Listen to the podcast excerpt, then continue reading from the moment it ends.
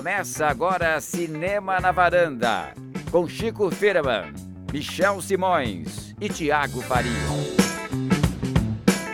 Varandeiras e varandeiros, começando meu Cinema na Varanda. Você pode não acreditar, mas eu sou o Michel Simões, com essa voz de gralha rachada, pior do que sempre. Não é. O que é que você andou aprontando, Michel? Eu comecei a assistir muito o filme da Lupita e querer imitá-la, e aí a voz ficou assim, Thiago Faria. Ah.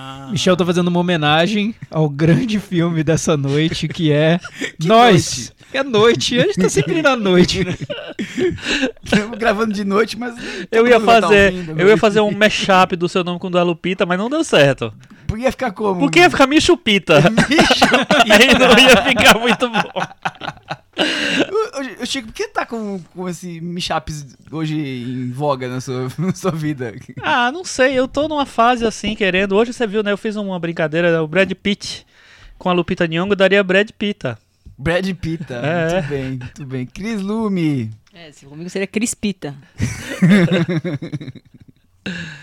Mas e então? Por que a gente tá falando de Lupita Nyong- Nyong'o? Chico Firman, o episódio de hoje chama-se É Nós na Fita. É nós na fita. Nós vamos falar aquele, do disco novo do Charlie Brown? Ou então dos Racionais? Alguma coisa assim. É isso? Tô achando. O que é que é, Thiago? Fala aí. Então, é o filme Nós, o filme novo do Jordan Peele, diretor do Corra, tá de volta. O título original é Us. Então, já traz aí algumas interpretações num filme que tem várias delas, né?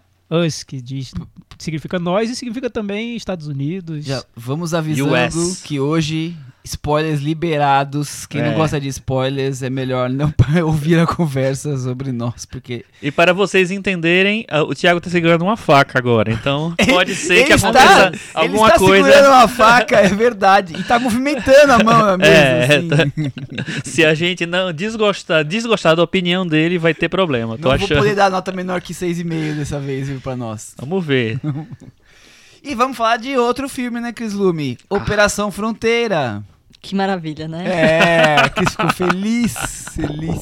Foi um presente que eu Foi. trouxe pra varanda, né? Exatamente, o Thiago já Eu presenteei que foi- a varanda que foi com pre- esse lançamento da Netflix. Talvez o, o grande lançamento desse ano até agora, né? Pelo menos em termos de divulgação É, e depois de, de Bird elenco. Box, acho que ele é o maior. Bird quer dizer, Box foi no do ano finalzinho do passado, ano mas tem passado. razão, então acho que é o maior mesmo. Então, filme com Ben Affleck, é, Oscar elenco. Isaac e grande elenco. Muito bem. Charlie Hunnam. Vários musos, né? Mas nem assim resolveu. vamos- Enfim, não depois a sei, gente você fala. tá, você que tá falando É, isso, tá se Cris. antecipando, Você, que se tá antecipando se nas antecipando. opiniões. Vamos Você sabe que o aguardar. Charles Hunnam é engraçado, né? Ele surgiu mais forte assim, nos últimos anos, mas eu vi recentemente, revi recentemente o Filhos da Esperança, que é um filme do Al- Alfonso Cuarón que muita gente elogiou muito na época assim, e eu não conseguia gostar tanto, apesar de adorar ficção científica, adorar distopia, adorar futuro que onde dá tudo errado. Tinha tudo pra, adorar a Julianne Moore.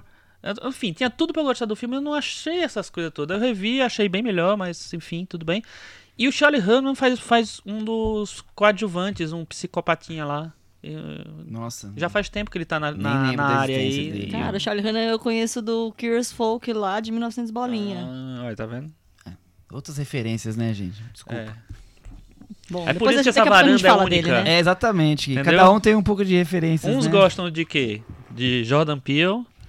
Os outros gostam de Paul Thomas Anderson. Inclusive, tem um, agradecimento, né, pro o, o PTA no final de Us. Jordan Peele tá no caminho certo, né? É, tô achando Isso que, também. isso que eu tenho a Você- isso quer dizer que você gostou de Us? Não vamos, não vamos nos antecipar, né? Por favor. Ah, bem, o spoiler tá liberado, né? Vamos antecipar as opiniões. Então é muito importante, você que não, que, não viu Us, não viu Nós, e aí não quer saber de detalhes gente- da trama, gente- vai embora agora, É, porque volte só depois. A gente discutiu e falou.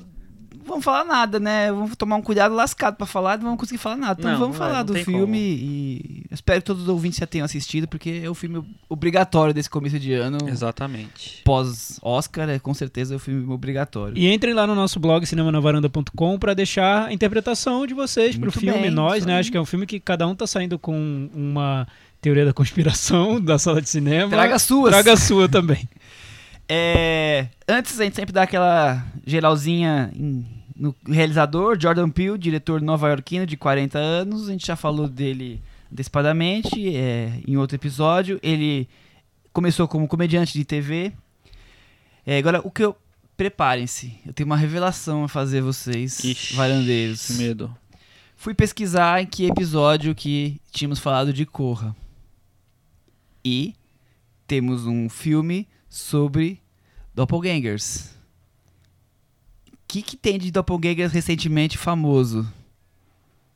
Sim. Você tá complicando muito, É, Michel. nossa. Nossa. Sim. Seu raciocínio tá muito Episódio número distante. 75. Quem quiser ouvir falar sobre Corra, vai encontrar lá Corra e Twin Peaks. Opa, Quer dizer tudo a que ver, hein? a varanda antecipou ou deu a ideia para Jordan Peele criar o filme dele. Não tem outra explicação.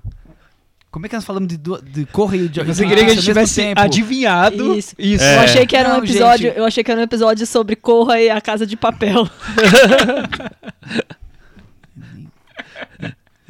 E aí, mas. vou comentar sobre a do Casa de Papel. Por mais que tenha roupas vermelhas, né? então, é isso que eu tô falando. Pois bem, falamos então de Corra e Twin Peaks no episódio 75, O Coração Selvagem de David Lynch. Muito É, Jordan Peele, eu posso, podemos dizer que é um dos diretores de sensação do cinema atualmente, Thiago? Sim, sim, sem dúvida. Dos mais Ah, instigantes? pra quem você pergunta? Na época do, do lançamento do Corra, ele era uma promessa grande, né? Tanto que o filme foi lançado sem tanto estardalhaço, depois Custou ganhou nada. uma ganhou vários seguidores, muitos fãs e acabou sendo indicado ao Oscar de melhor filme e lá na, na época do Oscar, muitos até cotaram que ele poderia ganhar o Oscar. E ganhou o Então, roteiro original, né? ganhou o roteiro, pra você ver a tra- trajetória que o filme teve. Então, o Jordan Peele era uma grande revelação em 2017. E hoje, depois de ter visto o Nós, eu já digo que ele, na minha opinião, é um dos grandes diretores que estão fazendo filmes hoje pra gente. Eu a- Só acho que fez ele já dois, calma. Exato, e é assim que funciona. ele, ele dirige muito bem, na minha opinião. Então, é, eu acho que ele pode até se meter em filmes desastrados, mas talvez ele não perca esse, essa habilidade para dirigir, que é o que me atrai no cinema. Então, para mim, qualquer filme assinado pelo Jordan Peele, eu vou Você vai estar lá no primeiro com dia já muito com... interesse. Isso, e é, Eu queria Chico, entender se meter em filmes desastrados. Ele já tá com medo que ele possa fazer alguma... é um alguma filme com um roteiro todo errado, enfim, algo Um não sei. futuro, tá A gente, a gente não pode colocar a mão no fogo por ninguém, né? Ele, ele, ele é uma das pessoas envolvidas no... A nova versão do Twilight Zone, né? Sim. Da sim. HBO agora, né? Além da imaginação. É. Que tem Pra um um... diretor que tá se firmando como um cara do, do terror, né? Do, do filme de gênero, nada mais entendível, né? Isso é uma característica que eu, que eu acho bem interessante no Jordan Peele. Ele abraça o cinema de gênero. Ele Sim. não tem medo de fazer filme de gênero com Exato. a cara e com a coragem, né? Ele poderia já estar fazendo o filme de arte dele, né? O filme sobre a nobreza britânica. Mas não, ele quer E- fazer filme de gênero. E eu é acho, e é uma coisa que eu acho interessante que tem tanto no Corra quanto no Nós é o seguinte, assim, realmente a estrutura que ele usa é uma estrutura de filme de gênero. Os, todos os elementos estão lá, só que todos eles estão meio deturpados, assim, deturpados no sentido de meio que fora do lugar.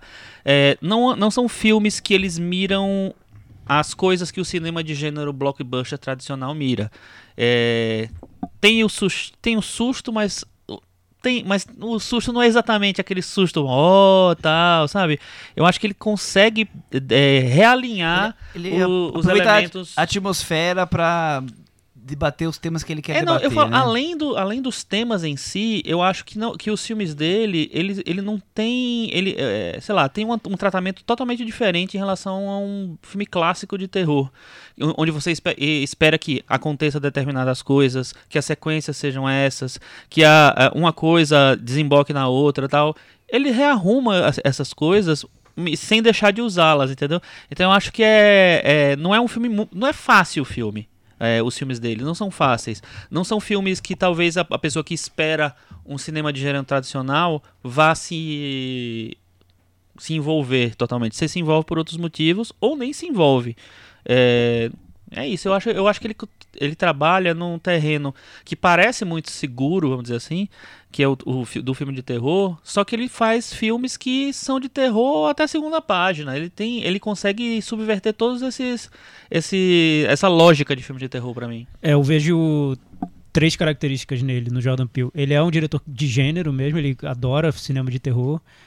E a outra característica é que ele é um cinéfilo. Ele tem, Super. ele adora cinema. Ele tem muitas referências. Esqueceram de mim. Ele gosta de jogar essas referências nos filmes e não só de filmes de terror, né? O Chico falou do Esqueceram de Mim, aparece lá no, no meio do filme. O personagem da, do pai de família do Us foi o modelo do personagem foi Homer Simpson. Então ele tira modelos de vários filmes, séries, enfim, desenhos Não, e, fora ele joga o, na tela, né? E Ele o não menininho se chama Jason e vive é, com a o máscara. menino se chama, É. se chama Jason. O filme tem. Ele, ele se inspirou em O Iluminado, Halloween, enfim, N outros camisa- filmes. Camiseta do Tubarão. Tubarão, Sim. tudo A mais. questão dos espelhos de- do filme do Orson Welles, né? Quer dizer, o que não falta é, é referência, né? Exato. E a outra cara- característica que eu vejo é que ele é um diretor muito ambicioso. Ele quer fazer filmes de gênero, mas ele quer também ser reconhecido como um diretor Um do, do, do time dos grandes diretores, né? Então eu acho que se ele mira num diretor grande, ele seria um Hitchcock, seria um, um Kubrick do Iluminado, grandes diretores que fazem filmes de gênero. Seria algo por aí. Muito bem. Tá resumido, Jordan Peele, podemos ir pra sinopse já, né? I guess. É... Bom, o filme abre com os dizeres informativos sobre milhares de túneis pelos Estados Unidos, alguns nos levam a lugar nenhum. Fala, ficar falando sobre túneis. Depois, corta pra Adelaide criança, Madison Curry. muito bem, com os pais num parque de diversões, que acaba se perdendo e acaba sofrendo um grande trauma. Certo. Mais pra frente, a Adelaide adulta Lupita Nyong'o. vai pra praia com seu marido Du- Duke. E os seus filhos meio contrariada, a mesma praia que aconteceu aquele trauma. Encontra com os amigos, guarda-sol, mergulho no mar, bebidinha. Até que a noite se torna um pesadelo com a chegada de desconhecidos e uma conexão com, a, com esse trauma de infância. Tiago Faria. Bom resumo, viu? Tá Você explicadinho. conseguiu resumir sem dar os spoilers Consegui evitar. spo- Por enquanto. Todos os spoilers que nós vamos usar, eu, eu, eu consegui evitá-los na sinopse. Vou falar de spoiler. O que, o que você. A única coisa que você não disse que eu acho que é importante pra entender um pouco o que acontece no filme é que logo no iniciozinho, a personagem da, da menina, que vai, vai virar a Lupita, ela tá vendo na TV um especial sobre aquele grande evento beneficente que ocorreu nos anos 80 nos Estados Unidos chamado Hands Across America. O que, que foi Que Cross reuniu- América, Thiago? 6 milhões de pessoas deram as mãos num domingo de maio para protestar contra a fome e, e a situação dos moradores de rua. Foi um evento enorme e um dos organizadores depois desenvolveu o que seria o We Are the World, o, o- USA for Africa. Então, é, foi um momento em que a América deu as mãos em prol de, um, de uma questão social. É, isso, o filme começa mostrando isso e depois ele desenvolve esse tema de uma maneira mais sombria, digamos. Muito bem. Tico Firman, o que você achou de Nós? Já pode dar spoiler? Ah. Tá liberado já. Nossos ouvintes já estão xingando os que não gostam. Eu acho que Nós é um filme meio inesgotável. Porque assim, eu acabei de assistir pela segunda vez agora. Me, me, é, consegui, sei lá, ter outras leituras do filme, ver várias conexões com as coisas que acontecem. É, porém, eu acho que se eu vir de novo e de novo, vão aparecer mais elementos novos. Porque, como o Thiago falou, o Jordan Peele é um diretor que ele não se, se basta, assim, as, as coisas, sei lá, a primeira vista é, nunca é o, o objetivo final, assim, você sempre tem uma camada e uma, uma sei lá, um- uma- um nível de interpretação diferente para as coisas que ele faz.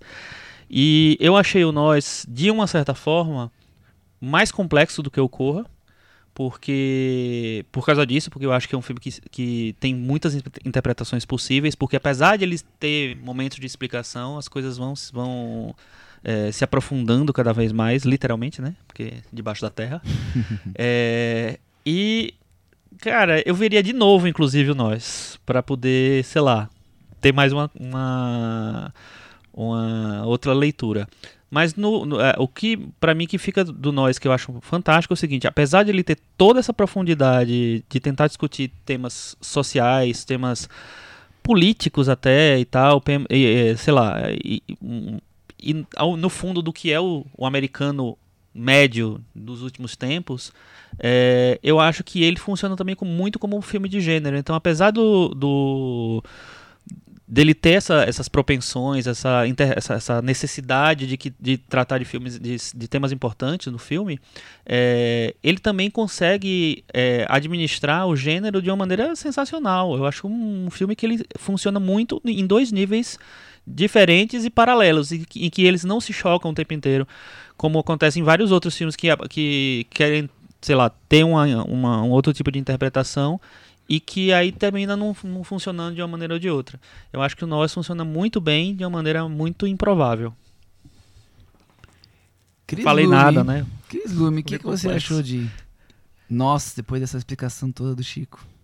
Ah, eu também tive essa, essa, essa impressão de que você precisa ir assistir ma- mais de uma vez. Assistir uma vez só, mas você chega já meio. Como se diz? As coisas começam a acontecer e você sente que, fala, ah, meu Deus, tinha alguma referência ali no começo que eu perdi, então. Se isso aqui é isso, aquilo ali é aquilo outro. Dá, dá, dá, dá um pouco essa, essa sensação, esse desespero. É, a gente veio de um filme do Jordan Peele que tinha uma questão racial muito forte, né? Nesse, eu acho que ele tá jogando luz sobre outras questões. Então, acho que a gente fica no começo achando que vai ter uma coisa e, na verdade, são, são outras coisas que ele quer conduzir. Tem o filme de gênero que ele quer conduzir.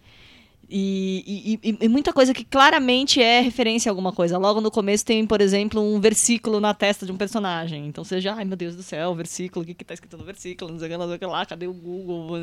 Enfim. Então, então Cadê o Google? tem outra coisa, bem no começo também. A menininha veste uma camisetinha do thriller do Michael Jackson.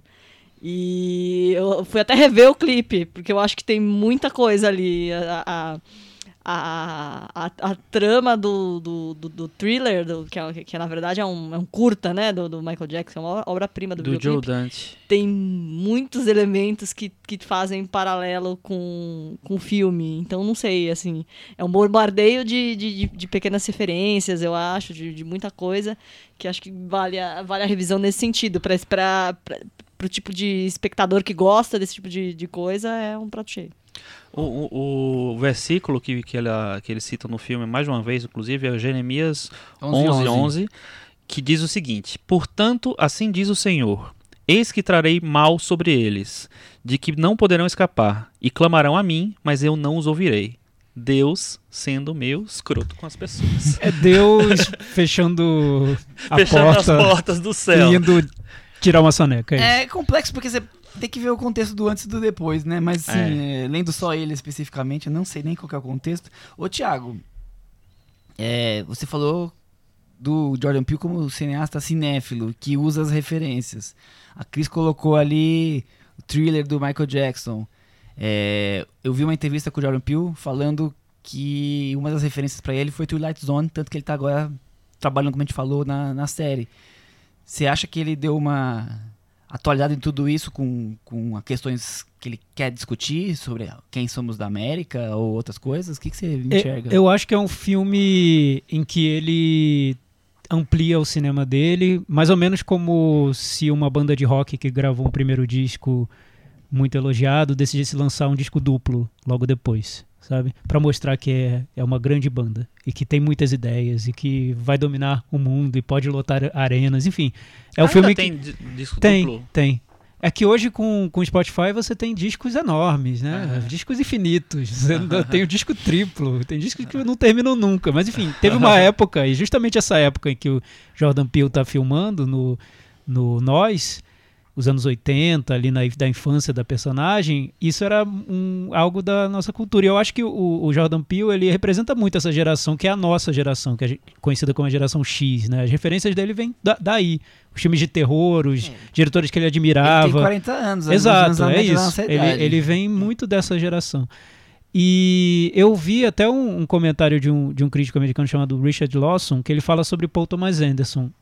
É interessante ele ter citado, o Jordan Peele ter citado o Paul Thomas Anderson, porque o Paul Thomas Anderson aconteceu isso um pouco na carreira dele. Ele fez o Boogie Nights, que foi um filme independente, elogiado e que teve um culto em torno dele que foi crescendo naturalmente, e depois ele fez Magnolia, que era o filme para mostrar que ele era um grande diretor com muitas ideias explodindo na tela.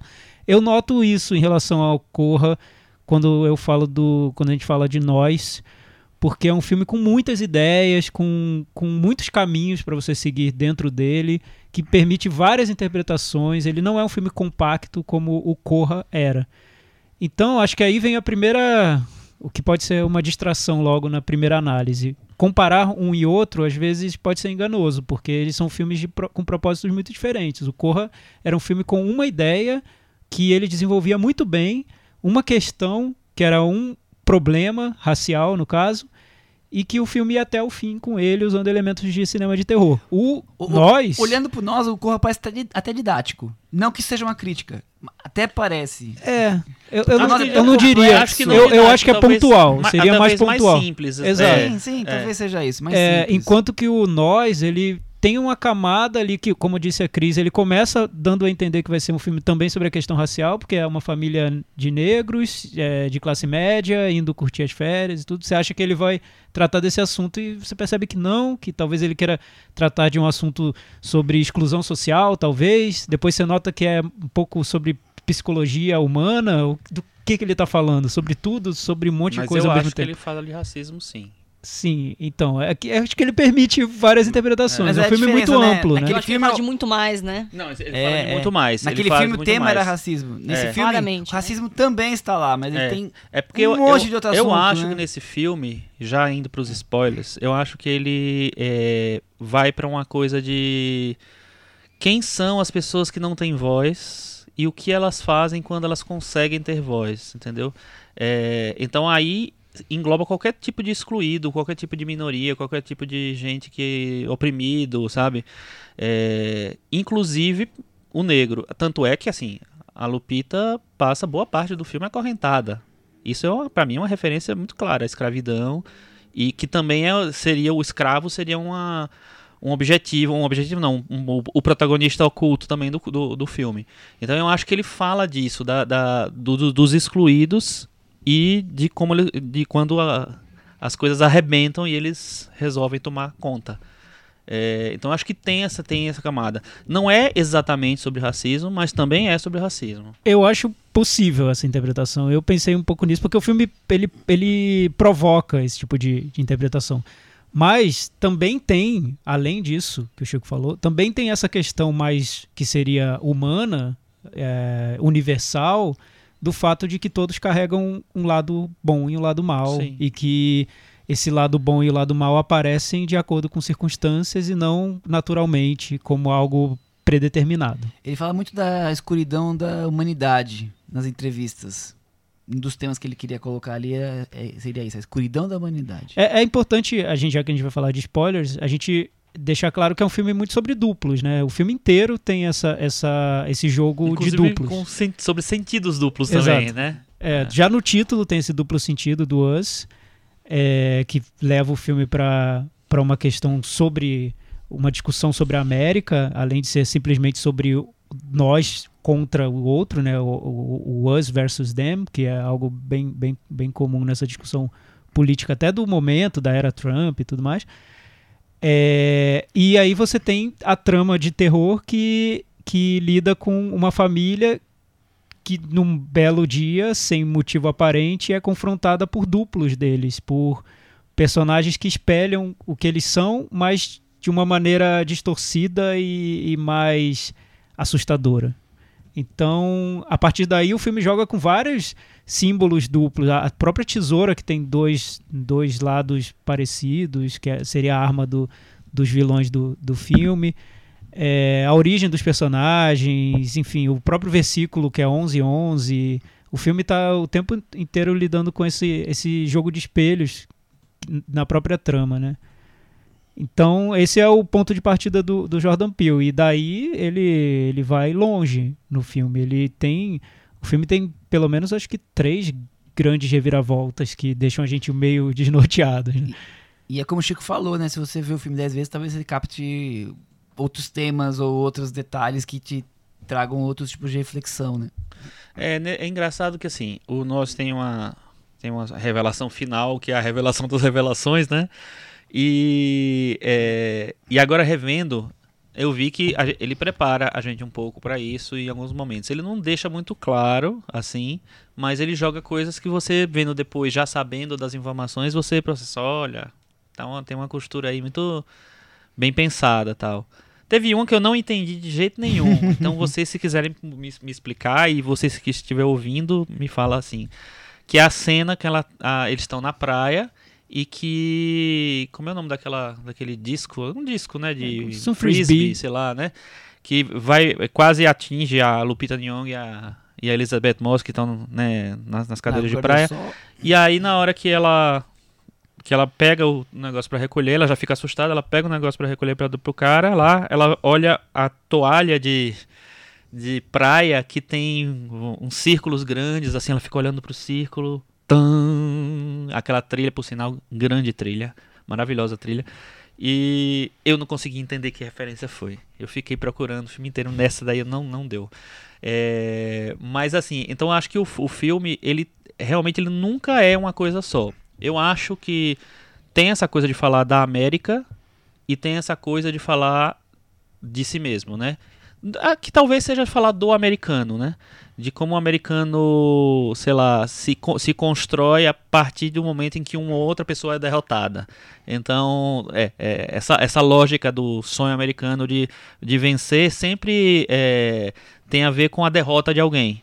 Então, eu acho que ele fala um pouco sobre isso e ele fala também, pra mim, eu, é a interpretação que eu faço realmente, de que um momento vai existir um momento em que o oprimido não vai mais se conseguir ficar. E tem uma outra coisa que eu falo mais pra frente. Uma das, pelo menos uma das cenas pra mim mais poderosas é logo no começo do filme, quando os duplos aparecem inicialmente e invadem a casa e começam essa referência meio funny games, digamos assim. Não que o filme tem nada a ver com funny games, mas só essa coisa de, de você estar na sua casa e você sofrer o terror, digamos assim. E eles perguntam instantemente quem são vocês, quem são vocês, quem são vocês. E, e vem aquela resposta, nós somos americanos, né? Então eu, eu acho tão poderoso, quanto mais eu penso no filme, mais lembro disso. Me, me faz pensar quem somos nós, né? Em cima da. Como, como nação americana ali, quem são essas pessoas, quer dizer, é o lado bem e o lado mal dentro de cada um, como o Thiago falou agora há pouco. Eu acho tão, tão significativa aquela frase, que é uma. Com aquela voz da Lupita toda desconcertada, né? Eu acho uma referência muito poderosa. Ali pra, pra frente o filme começa a mostrar a que veio, digamos assim. Até então ele estava só criando essa atmosfera. Eu acho a parte de terror do filme ultra instigante. Eu, eu- aquela coisa que te dá medo. Eu fiquei várias vezes super tenso com o que poderia acontecer. Então, a- como o, Thiago falou, ele controla muito bem a, a- a direção dele, do que ele está fazendo ali. Não só a atmosfera que ele estava colocando, mas realmente é, essa coisa do suspense, do atacar o que vai acontecer, o que, que não vai. Eu acho super intrigante. O Jordan Peele, exemplar ni- nisso tudo. Acho que talvez em, em, em tudo no filme. Eu, eu concordo com você. Eu acho que é muito impressionante o que ele faz com essa história de é, da gente não ter informação sobre quem são aquelas pessoas é, e não, não conseguir entender aquilo e, e isso deixa a gente muito suscetível a tudo que pode acontecer. A gente não sabe exatamente. Então, eu acho que é o, o pânico que o filme dá nessa, nessa primeira sequência, principalmente nessas primeiras sequências é, da invasão da casa, é que tipo assim tudo pode acontecer ali. Você não sabe pra onde ele vai. Assim, é um medo do, do, do desconhecido completamente, assim, do daquilo que não existe na verdade. Então eu acho que isso vai eh, dar uma liberdade muito louca pra ele. E, e a interpretação da no- Lupita, a voz que ela adota ali na, no, no duplo, né, na dupla dela, é, eu acho muito sensacional. E dessa vez, revendo agora, eu achei mais ainda, porque podia muito facilmente ficar deslocado, é, equivocado, mal encaixado naquilo ali. Só que ela consegue. Eu, aí eu não sei se foi uma escolha dela fazer daquele jeito, se ela que trouxe aquilo, se foi o Jordan Peele que instigou, ou se foram os dois juntos, sei lá. Mas assim, a, a maneira que ela consegue, eu acho que, que, que ela escolhe pra. É, trans- pra dar vida àquela personagem, aquela segunda personagem, é, é muito. sei lá desesperadora, assim, aquela voz é desesperadora. E aí tem outra coisa que eu deixo pra depois. O, o o Chico aprendeu ver- com o Jordan Peele. É, ele tá criando toda uma tensão, né? Revelando é? aos poucos as eu aprendi com o informações. cinema na varanda, sabe Foi, por quê? né? Porque eu tinha, toda vez que o Michel me perguntava a primeira impressão do filme, eu já falava. Quase tudo. E aí o que acontecia? É, antecipava alguma discussão. Deixa a conversa Você rolar. É. criar É porque, não, não, sério, porque eu acho, e eu achei mais dessa segunda vez que eu vi, que além dessa interpretação do. é, do, do oprimido que vai. da- da- do cara que tá escondido, que ele vai finalmente ter um lugar ao sol, vamos dizer assim. E além dessa interpretação da América, do duplo, de, de- da- do que nós temos dentro de, de nós, pra mim tem uma outra coisa no filme, que é. é... Você Vou vai falar, contar então. daqui a pouco. Você vai contar É, daqui a tá- pouco. tá bom, vai. Não, se- daqui a pouco, aguardem. Não saiam daí. mudem de não desliguem o podcast. Thiago An- Faria. Antes eu vou, eu vou só voltar o- Volta, um pouquinho, Thiago. porque eu queria falar um pouco sobre a experiência de ter visto o filme, porque acho que a gente perde algo importante quando vamos di- diretamente para as interpretações, que são super importantes. Ele fez o filme para provocar interpretações diferentes, instigar e tudo. Mas para mim a experiência de ter visto o filme foi muito prazerosa. Eu acho que é um filme que ele funciona como filme de gênero, ele sabe o- o- os botões que ele tem que apertar ali, tanto para fazer a gente ficar aflito, quanto para criar um clima de leveza no meio do caos. E ele usa isso muito bem quando ele filma aquela família com um pai muito desastrado, com, com Que é a- crianças a coisa ali da que comédia que o Jordan É, carrega com, tá, com tá ali, crianças né? que são elas rapidamente você identifica o temperamento de cada uma. Eu acho que o o Jordan Peele desenvolve personagens muito bem porque ele faz isso rapidamente. Os amigos do, do casal que são interpretados pela pela nossa querida Elizabeth Moss e o outro ator que eu não lembro o nome, Aham. mas ser- seriam os amigos brancos deles. E aí quando esses personagens chegam na trama, a gente pensa que uma que uma tensão racial vai ser criada e não, não, não se Tim cria Heidecker. Tim Heidecker, e não se cria tão do- da maneira como a gente espera. Então é um filme que ele começa num parque de diversões e parece que ele tem essa estrutura de brinquedo, de, de nos levar por várias etapas de um trem fantasma. Trem e fantasma. e a cada também. momento da trama ele ou frustra nossas expectativas ou supera o que a gente está esperando do filme. É, então, assistir ao filme para mim foi muito prazeroso. Eu achei uma experiência que funcionou completamente. Mas o que acontece é que quando o filme termina, ele joga um ponto de interrogação para a gente levar para casa, né? E, com- e é com esse ponto de interrogação que a gente conversa depois, que a gente cria nossas interpretações e que a gente tenta desvendar o filme. Mas tudo bem, eu acho que era o propósito, é isso que o Jordan Peele quer. Mas a experiência em si do filme eu acho que é muito bem resolvida. Mostra um grande diretor em ação, com total controle do que ele está fazendo. Concordo E é totalmente. isso. eu, eu, eu adorei assistir ao filme e dessa segunda vez que eu vi, vi mais assim, ah, pô, é um filme que, como eu vou ter essa chance de ver, vou ver de novo, porque ele merece. É, mas aí eu sentei lá, tava meio com dor de cabeça, e pensei, meu Deus, vou ver de novo o filme, não, tão, tão recente que eu vi e tal. Comecei a me envolver de novo com o filme e tal, achar o dor de cabeça e comecei, e, sei lá, me, me envolvi totalmente. Quer dizer que o filme do Jordan Peele cura dor de cabeça. Cura, cura. Com a tesourada na cabeça. É, uma coisa que você falou, que é essa história não ter o conflito racial na relação com os amigos e tal, eu achei muito boa, muito, muito bom isso, porque ele não quer mais. Ele, ele parece que assim. Tô num um ponto além da discussão. Não quero só dizer que eles sofrem preconceito. Quero tratar de vários outros te- os temas. E quero dizer que, mas, pô, minha família, meu, meu- meus protagonistas são, a- são uma família negra. E ponto. E uma família negra bem de vida. Tem uma casa fantástica que é a casa de praia, de, de esse é, veraneio esse é um deles. ponto interessante que eu queria eu destacar. É, o Jordan Peele usa os- a família branca, digamos assim, para não são simples coadjuvantes. É, eles têm uma função ali na história, para mim, importantíssima. O, per- o personagem do, do Gabe, é Gabe, né? Que é o marido da Lupita no filme Winston Duke. Ele tem uma obsessão pelo, pelo outro, né? Ele quer o, o barco como o outro quer, o carro como o outro quer, essa questão da ascensão financeira, né? Ele se espelha, ele tá sempre com inveja. É uma coisa que a gente também é interessante de discutir, né? E a, a personagem da Elizabeth Moss, que é totalmente, apesar como fútil, né, a coisa da beleza e o seu duplo vem ao contrário, quer dizer, o duplo quase que se entrega é, pela necessidade de passar o batom e descobrir as coisas que a outra seria a, original, digamos assim, tanto ostentava. Então, eu acho que são dois personagens que pouco aparecem, mas eles têm não vou dizer que são importantes pra trama, eles têm outros argumentos, outras discussões que ele enriquecem ainda mais o filme do que simplesmente servirem como um pretexto pra ter mais cenas de terror, digamos assim, ou qualquer outro conflito. Eu achei isso muito inteligente da- do- no roteiro do Jordan Peele. E o Thiago fez uma descoberta hoje da, em relação às gêmeas. As gêmeas do, do casal branco, as filhas, são. é, elas viveram o bebezinho de Friends. Você sabia disso, Chris Lume?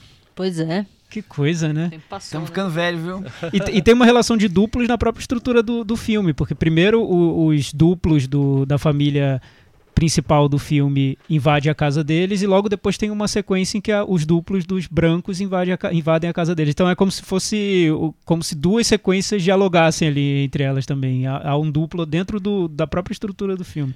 É, é muito bem construído. E o uso da trilha sonora que o Chico mencionou é exemplar também, como ela Nossa. cria uma tensão É do nada, né? E sem apelar para uma coisa óbvia, porque o que tem de mais óbvio em filme de, de terror é trilha o uso da trilha sonora.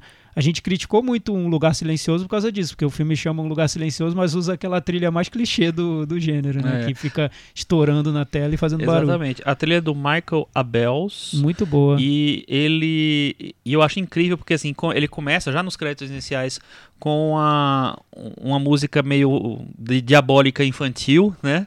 Que faz muita referência pra mim ao, a, a trilha de Bebê de Rosemary, que é- tem muito disso. Lá, lá, lá, lá, lá, lá, quero, tá, quero te matar. E aí, depois ela, ele tem os momentos de, de trilha mais clássica, mas ele volta com esses elementos mais infantis, lúdicos no, no meio. Então eu acho que é uma trilha saborosíssima. Eu não lembro direito da trilha do Corra. É, eu acho que tinha um trabalho mais delicado também, mas essa daí, pra mim, nossa, uma das grandes trilhas do ano. Assim. O que ele diz, ainda nessa comparação com Corra, é que no Corra ele quis fazer um filme muito mais direto e nesse novo, no, no Nós, ele quis fazer um filme mais alegórico, que é o tipo de filme de terror que ele prefere. E ele citou como a principal influência o Romero, os filmes de zumbi do Jorge Me Romero lembra muito o primeiro Romero. porque são filmes que numa leitura mais superficial tratam de mortos-vivos atacando pessoas, mas numa leitura mais profunda são filmes sobre um país, sobre sistemas de dominação, sobre excluídos, marginalizados, enfim. O Romero é um ponto ali de, de, de referência muito claro para o Jordan Peele. E eu acho que é interessante, desculpa, Michel, o, o- é, isso que você falou, porque é o seguinte, o, o- tem a ver com o que eu, eu quis dizer no começo do, do episódio e acho que saiu de uma maneira um pouco atrapalhada. É, é interessante ele citar o Romero porque é o tipo de, de terror do Romero. Assim, é, não é um, um terror básico do clássico de você ter o sustão, entendeu? Tem, você tem o susto, mas ele tá num contexto muito diferenciado e é um, sabe, é- mesmo ele usando a trilha sonora para marcar as coisas, é, eu acho que ele faz um filme que, sei lá, é um filme de terror que foge do, do, do, do gênero só. Como você vai ver um filme do A, Morte, a Noite dos Mortos Vivos, é um filme que tem várias coisas anticlimáticas ali para um, um filme padrão de terror que você não espera que vai ter. É por isso que o filme é, acho que é tão marcante no, na, na história do cinema de terror. Ô, Cris, fora a trilha sonora que eles falaram, as canções também são muito bem empregadas, né? Good Vibration, Fuck the Police. e- Sim, Polícia nossa, maravilhoso. a participação lá da, da, da Ofília. Ofília é maravilhosa, né? É Sensacional. Ô filha, call the police. Fuck the police. Essa, essa sequência é muito boa. Me lembra quando a gente tava falando, acho que sobre. Qual, qual filme que eu falei que não tinha uma cena memorável? Acho que era o filme do Farhadi, o Asghar Farhadi, todos, todos já sabem. Nós, quantas cenas memoráveis tem? Mais cinco, assim. Ele, constrói, ele gosta de construir muitas cenas boas. A cena do, do menininho enganando o clone dele é linda aquela cena. Você vê como, como ele construiu bem aquilo. Enfim, é, tem, tem, um, tem um, um- um bom diretor no comando. O que eu É. queria agora tocar um pouco, antes do Chico falar na grande interpretação dele que a gente está guardando Tá pro guardando, final. Deus, vai ser uma bosta. O que será que tem dentro da caixa, né, do Chico? É, que se tem um ponto que eu acho que é um pouco mais problemático no filme, que trouxe mais discussões e pessoas que não gostaram e que acharam mal resolvido, é o desfecho, principalmente a meia hora final, quando o filme se explica muito e ele usa um recurso didático para deixar a trama totalmente clara. O que, que vocês acharam? Vocês gostaram dessa parte? O Chico que viu de novo, o que, que você achou? Começa comigo? Começa fala, com fala, fala logo, Michel. O que você achou? Eu. Primeiro, an- antes um pouquinho disso, é, eu teve um momento do filme que eu cansei um pouco a parte do terror. Eu achei que já tava começando a, a repetir demais. O Michel falou assim: cadê meus filmes europeus? Cadê, cadê o Russell Chen? Cadê o Michael Haneke aqui, né, pra dar um... Eu, mas, mas logo ele já volta pro, pro desenrolar da trama e, e beleza, mas eu teve uma hora que eu achei que tava dando uma barrigada, mas mesmo assim uma barrigada com cenas boas, então tá valendo. Quando acabou o filme, que teve a revelação, eu saí, eu falei pra Cris, eu, eu saí decepcionado. Aí a Cris veio defender, explicar com mil razões. Qu- quase me jogou na parede no cinema. Eu falei, se não tiver essa explicação, não tem força motora, é só um filme de terror, tipo, Não, a gente decidiu, a eu- gente decidiu. E eu falei pra ela que. é, e aí é uma, não é uma coisa que denigre o filme, pelo contrário. Mas eu gostaria que o filme tivesse, tivesse outro jeito. Entendi. Uma resolução X. Mas isso, como eu falei, isso não Não é seu o filme, né? Não é seu. Exatamente, mas é do Exato. Jordan Peele, exatamente. Então é aquela coisa. Mas, mas eu acho que, acho eu que vale. que fosse de um jeito, mas é, é muito bom. Mas eu acho que vale é. a, a que- questão, porque é um filme que vai por tantos caminhos. Ele, ele entra numa porta, fecha a porta, entra numa outra sala, fecha. Ele trabalha com vários É igual o gêneros. menininho com isqueiro, É, né? Ele igualzinho. pode, fecha, Ele- coloca o carrinho ele- na porta, exato. aí depois ele vai lá, E- e eu fiquei com essa impressão de que ele estava. É, num, numa- um trecho do filme é um gênero de filme de terror. No outro é outro gênero. Ele tem Também- um momento de slasher. Ah, tem um momento de tem, invasão de casa. Tem, tem Eu acho que É, tem. E, e o, e quando ele chega nessa última etapa, é a etapa que lembra esses filmes de gênero que explicam muito. E é muito tradicional. Tem, até tem no uma gênero. lousa, É. gente. Tem, Tem coisa uma mais é, explicada exato, que tem uma é. lousa. Tem Lembra um- sentido, né? É, ele, e ele explica muito, né? Ele, tra- ele cria. É como se ele criasse uma mitologia em 15 minutos, né? É, Eu É. até chegou no ponto que eu. Porque eu tava querendo que o filme desacelerasse um pouco pra eu tentar entender e, e ligar os pontos um pouco, porque parecia que não fazia sentido o que ele tava explicando pra mim. Porque eu, na minha cabeça, eu tava revendo o filme inteiro que tinha passado, tentando juntar os pontos e, e as coisas não estavam se encaixando um pouco bem, sabe? Mas eu entendi que também foi uma maneira como ele citou filmes de gênero que usam esse recurso. Eu talvez eu tenha ficado um pouquinho frustrado porque eu tava gostando tanto do filme como É. ele tava antes que quando Eu ele um pouco eu senti ele isso. abre o jogo e explica tudo, eu eu entendi onde ele queria chegar, mas não sei se foi o E- recurso e- mais E também, mais e também fiquei pensando que talvez com essa solução ele criou algumas licenças poéticas ali Ah, eh, muitas. anteriores, Nossa. Tal coisa vale pra agora, pra, pra antes não valia, quer dizer, ele. ele mas, mas tá Mas beleza. tudo bem, tá- é, tá tudo, bem, é fantasia e a gente Exatamente. leva, né? A, a última surpresa eu gosto, porque acho que a última surpresa ela é como se ele jogasse o, a cereja do, do, do Sander, a cereja envenenada do Sander, né? Ali no final, que, que faz a gente pensar que, na verdade, o problema pode estar até com o espectador, né? A, a gente tem um momento de autorreflexão. Será que eu. O que, o, que me, o que me construiu, o que, o que fez com que eu fosse do jeito que eu sou? Eu me acho uma pessoa certa, uma pessoa boa, uma pessoa que está do lado correto do mundo, uma pessoa que está do lado dos bons, mas será que eu tô mesmo? Será que eu, por algum outro motivo, eu não poderia ir para outro lado? Ele leva para uma reflexão muito mais densa numa reviravolta rápida, né? Que é dos últimos minutos de filme. Sim, então, sim. Esse finalzinho eu gosto. A última, a última meia hora eu tenho algumas ressalvas ali, mas no todo gostei muito. Super. E aí, Chico, e você? Então, eu, eu me incomoda, o, o- me incomodou né, quando eu vi a primeira vez o, esse final, porque realmente é isso que eu acho que vocês falaram. Eu acho que é muito didático, acho que tem com- muita informação concentrada. E eu acho que me pareceu muito fácil a personagem principal seguir aquele caminho todo, sabe? E chegar, saber onde ir, descer e, enfim, entrar na porta certa e tal, não sei o que lá. Como, Chico, como que aqueles personagens encontraram os duplos? Eles têm um sistema de GPS adaptado ao corpo. Não, enfim, eu- eu não, vou, eu, eu não vou dar uma de Michel. O Michel não tá podendo falar, eu tô, tô, virando, tô Não, encarnando o mas, Michel. mas é, Mas, co- co- mas como quais personagens? O, o, o, o- Como- submundo É, lá. encontraram cada dupla. Ah, eu, eu acho que existia uma relação. Que ela Simbiótica. Fala, ela fala Então, que. pra mim é uma Eles são as sombras, né? Então, É, Eles Eu são acho as que- sombras, mas a- eles estão lá fazendo a mesma às vezes coisa. eles imitam os movimentos, às vezes não. Quer dizer, é, é muita licença poética, mas tudo Então, bem. mas aí, ó, presta Ah. atenção. É uma vida inteira de reprodução, né? De, de, de vida, de ser a sombra, de viver a, a vida que não é dele, né? Num, num- num- quase num simulacro lá. É, e de repente eles têm a chance. A partir do momento que eles saem, eu acho que eles deixam de ser a sombra e eles tentam ganhar vida própria. Eu acho que é por isso que às vezes eles estão reproduzindo e às vezes não. Aí a conexão é imediata.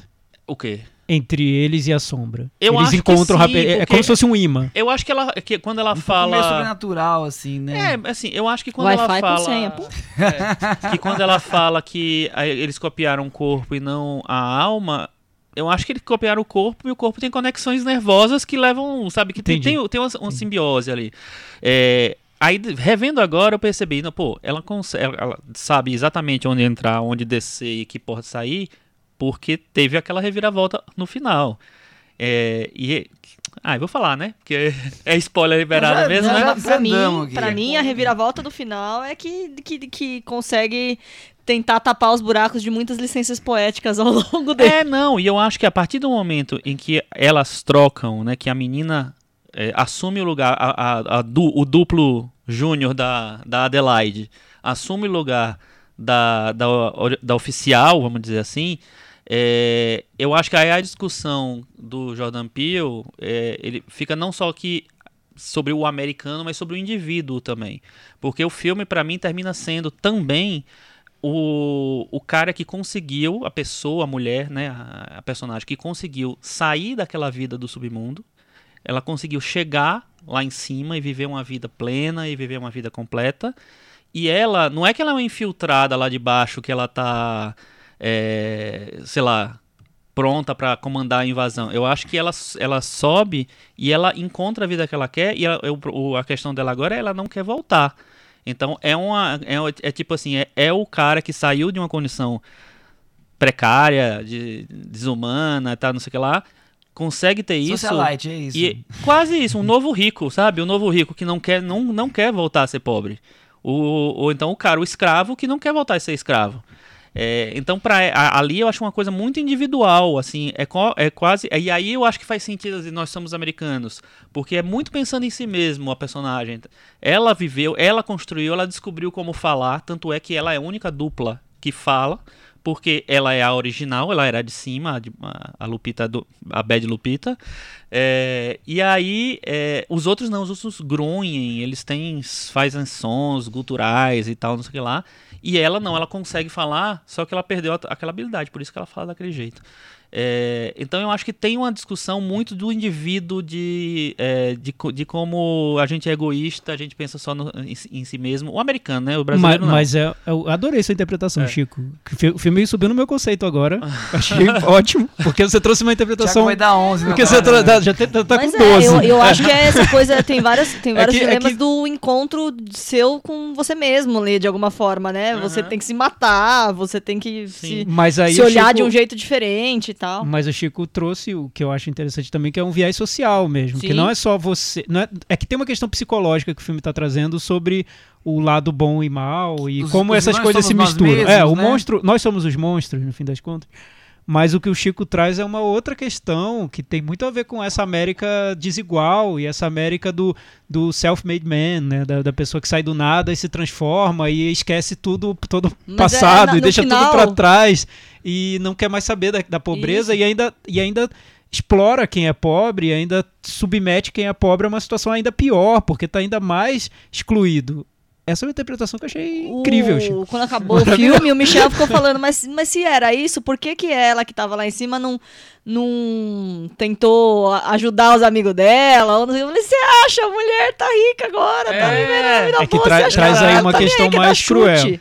Mas É. aí não tem também, a gente não pode também puxar uma discussão que seria quase a discussão do bom selvagem, a pessoa que nasce ali para ser moldada e de acordo com a condição social ela vira uma coisa ou outra. O filme também não traz isso, porque na verdade nós temos a mesma Lupita. Uma numa condição de, de exploração e outra numa condição de fartura e da América do mainstream e tudo mais. Cada uma se desenvolve de uma maneira. Mas eu não sei, eu acho que, que tem uma- discussão também de produto do meio. Porque é tipo assim, a partir do momento em que ela sai lá de baixo, ela vai lá pra cima e ela faz as conexões, ela cresce, ela é, vai criança. Sim. Então ela cresce, ela aprende a falar, ela aprende, ela arruma um marido.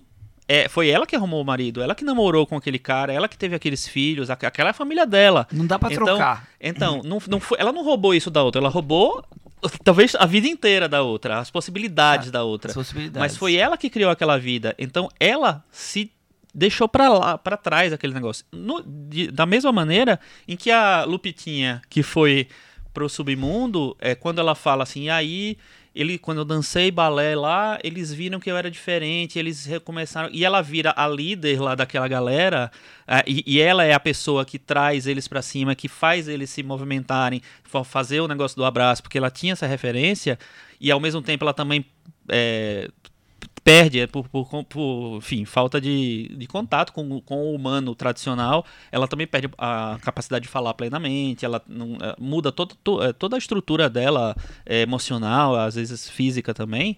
É, também teve uma construção que foi ela que fez ali. A, a Lupita que, li, que, que lidera o. O, O clã, o clã assim. é a Lupita de lá de cima, não, é, não foi a de baixo que estava tentando voltar, subir e destruir outras pessoas. É, a- é aquela que foi rebaixada e que aí ela disse, "Eu não quero essa, esse rebaixamento e vou lá É a pessoa que, tem, é a pessoa que No- tem noção das possibilidades É, que existem no No mundo. fundo, Porque enquanto duas você. pessoas brigando pelo mesmo emprego. mais ou menos. É, ou, ou uma pessoa que tem a noção O- do que pode um puxou ser. o tapete do emprego da outra e quer recuperar agora e É, vice-versa. não, mas é, é Fala, fala, Thiago. Não, uma eu penso na, na pessoa que tem noção das possibilidades que existem no mundo e que leva isso para um grupo social que acha que aquelas possibilidades não existem, porque nunca foram apresentadas essas Isso, possibilidades. exatamente. Então É é essa pessoa que lidera a revolução, né? É o líder do MST, entendeu? Exato. E, É. e tudo isso está no filme, com É. certeza. Talvez ele ficasse perfeito, no meu ponto de vista, se esse momento da, de- da revelação de tudo isso fosse um pouco maior até. Se o Ou filme então tivesse duas horas e meia. um pouco antes. É, ou fosse É, menos, menos bombardeado de um jeito muito acelerado. Talvez, é, talvez é, se ele fosse um pouco mais diluído, né? Sim. A- as coisas foram, fossem sendo construídas desde a metade do filme, talvez não deixar para meia hora final. Mas, eu mas- acho que o Jordan Peele consegue ser incômodo em vários níveis nesse Sim, filme. também acho. E, e ele é um filme que pega uma atmosfera do momento que a gente está vivendo. Isso, isso é interessante. Em vez de falar diretamente sobre o momento, ele capta o clima, né? O que, o que tá no Que é o ar. melhor de Que é o desconforto do, filme, momento. É, É, isso. exatamente. Vale O- pro Brasil também. Vale pra vários Vale, lugares. vale pro Ô, mundo. Chico, quem vão ser as outras três atrizes indicadas ao Oscar de melhor atriz? Três só vão ter. É porque a Lupita vai pegar Lupita os vai dois. ser duas indicações, Ah! né? Ela vai como Adelaide e como Cara, Red. olha, eu, eu espero muito que esse filme sobreviva como o Corra sobreviveu, porque ele foi lançado mais ou menos na mesma Na época do Corra. agora. Porque eu acho o, o, o trabalho de interpretação da Lupita um negócio É absurdo, assombroso. Me deu até vontade de ver, rever o 12 anos de escravidão, que é um filme que eu não sou tão fã, pra rever ela.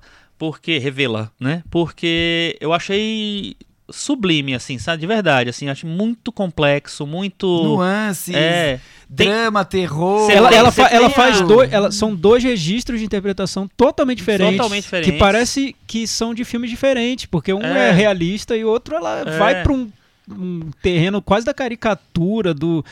Enfim, Sim, ela sim. cria um, um personagem de fantasia ali. É é perfeita a atuação dela. O, o Jordan, o Peele, negócio em entrevistas que eu ouvi também, ele falava que o segredo pra ele dos filmes dele são é, as interpretações realistas, os personagens realistas. Então, mas aí eu acho que a, a- a- n- nessa assim é- o conceito de realismo se de- dilui. de- dentro do universo de terror que ele tá construindo. É que ele, ele- assim, acho que ele cria um- uma base realista e depois que, pode- pira. que podiam existir, sabe? Ele É. quis dizer. E outra coisa que achei interessante, ele falando sobre as, as filmagens, ele diz que eles faziam a, a mesma cena um dia inteiro filmando a família é, original e um dia inteiro fazendo a família Red, digamos assim. Do mal. E que no dia em que a família normal era filmado, era um clima tranquilo, divertido nas filmagens. E o dia que era as filmagens do Red, que era uma, uma coisa tenebrosa, o peso, assim, que a coisa era. Então, naquela cena, por exemplo, da sala, que eles estão lá, lá do Foram do, gravados do em lado. dias diferentes. Olha que legal. Segundo o que ele falou. Interessante isso, viu? É, eu gosto muito de todas as interpretações no filme. Eu acho que todos estão muito bem. É, A a, Lupita, filha com é certeza. ótima, a né? filha, eu fiquei impressionado. Ainda mais porque a, porque a, a versão dupla dela é tão diferente que eu É. fiquei. Você é a mesma atriz, sabe? Eu ficava olhando assim pra ter certeza que era a mesma atriz. E é, eu acho a menina sensacional. E, é- e ela é estreante, primeiro filme dela. Dela e do menino também. O menino é ótimo. O, O menino, menino é também, ótimo. é. Eu achei. E, e muito boa a ideia do duplo dele ser um cachorrinho, né? Quase É. o Pluto. Que, que- Aham. É, ele é, é excelente. Tem uma cena ótima dele encontrando o duplo dele dentro, acho que de um armário, né? Que eu acho incrível aquela cena. Aí a construção de uma cena a partir de nada. E uma, e uma interpretação que eu tinha achado ok da primeira vez, dessa vez eu gostei muito, foi a de Elizabeth Moss. Eu achei Ah, ela é acho ótimo. Ela Mas ela eu sempre acho ótimo, então não da sei se eu já estou achando ser, ótimo. Porque ela tem que fazer um personagem É. caricato pra poder mostrar essa Exato, questão da mas beleza assim, versus ela, a é, Ela faz de uma maneira tão profunda aquela, aquela cena lá do batom, que a gente já É. falou, do batom, da, do espelho e tal, não sei o que lá. É de uma maneira tão, sabe, que tem tanta complexidade ali. Não é, não é, é, é, assim, muito fácil cair numa caricatura e, e virar, ah, vou fazer um clichêzão de terror. Nossa, eu achei demais. Pra mim, ela tinha que ser indicada coadjuvante também.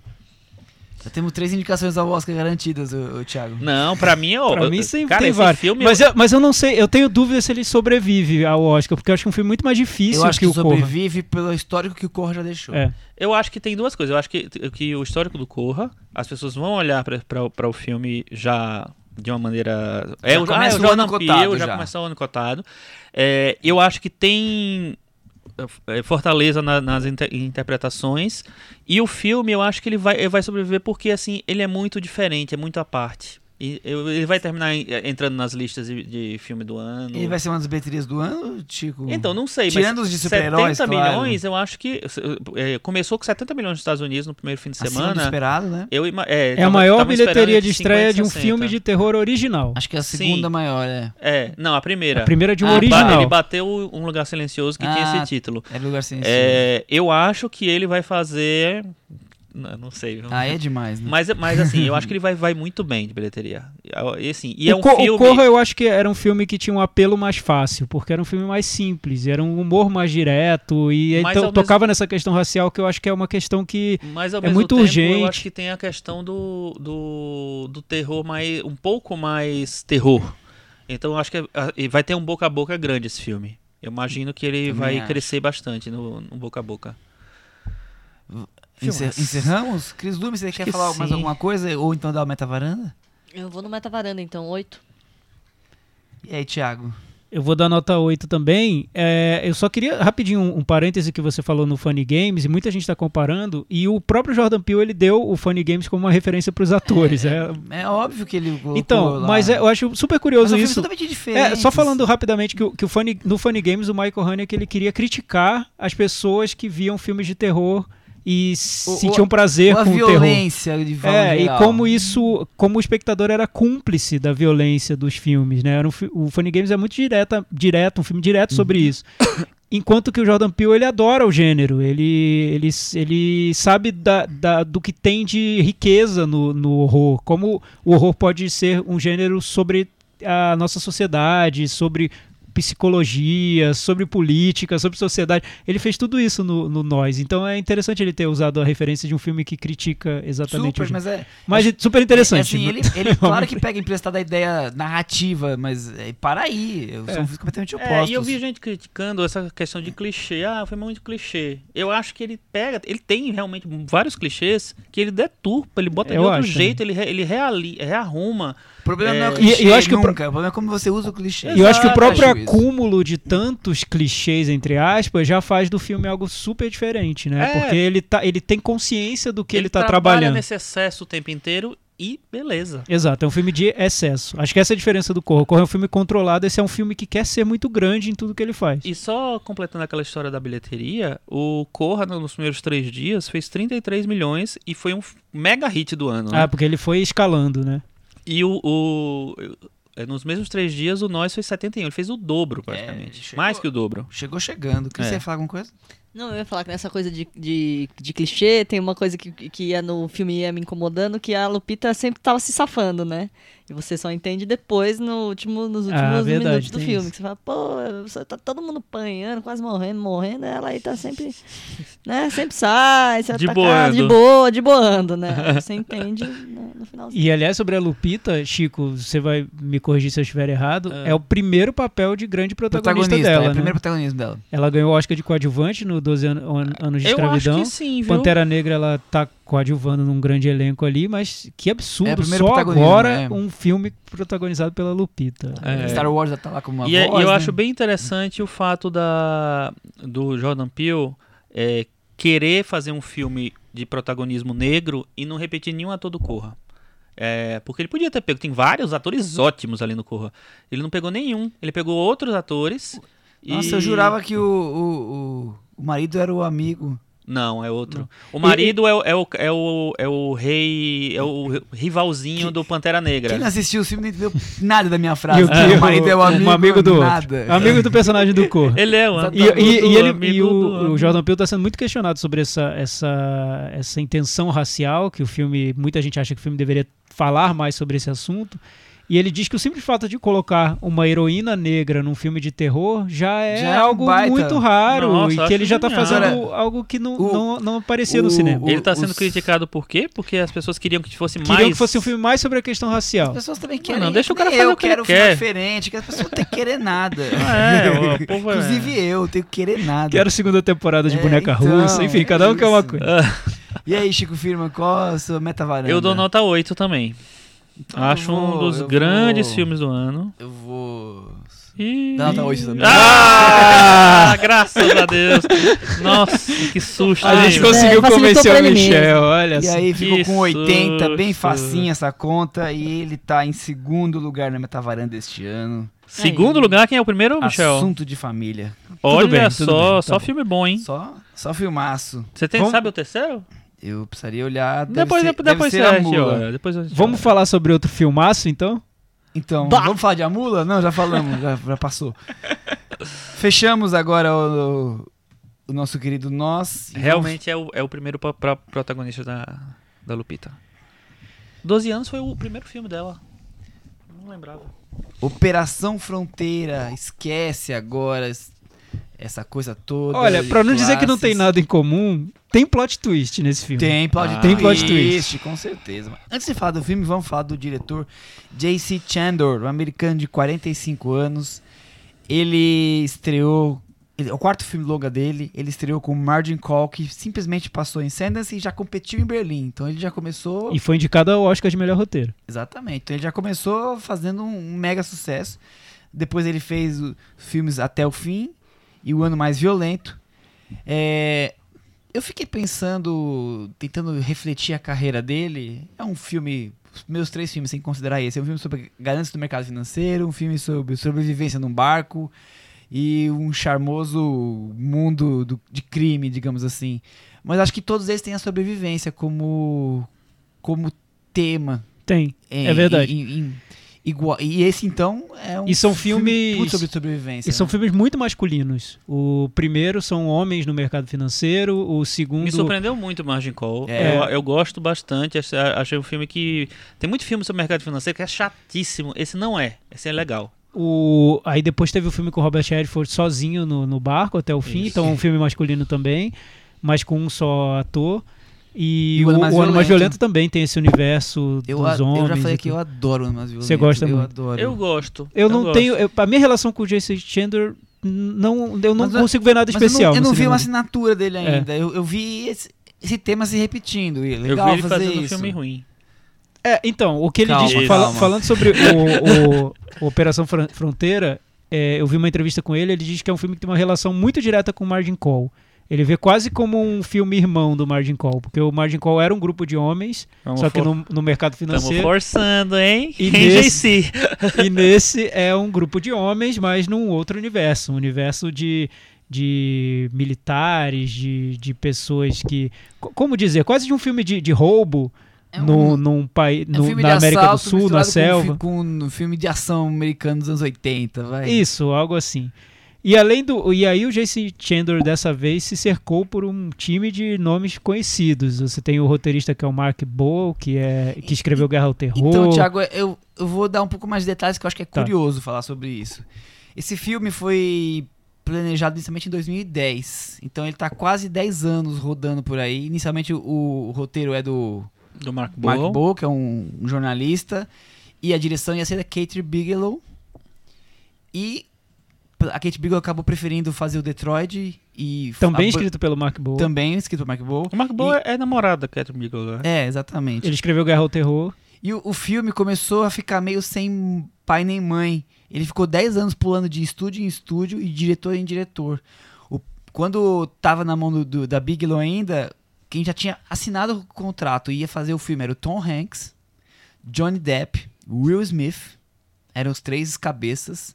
E aí, por questões, o, o Tom Hanks, não sei, não sei o que lá, o Johnny Depp acabou indo pra outro filme, o Smith tinha um outro filme que chocou, remarcaram, sabe, as datas de, de, de gravação. Então, quer dizer, eu tô querendo dizer o seguinte: o filme foi passando de mão em mão e, e o roteiro foi passando e a coisa foi meio escapando, até que chegou, o Tom Hanks che- chegou a convidar o J.C. Chandler pra dirigir, porque já não tinha mais quem dirigir.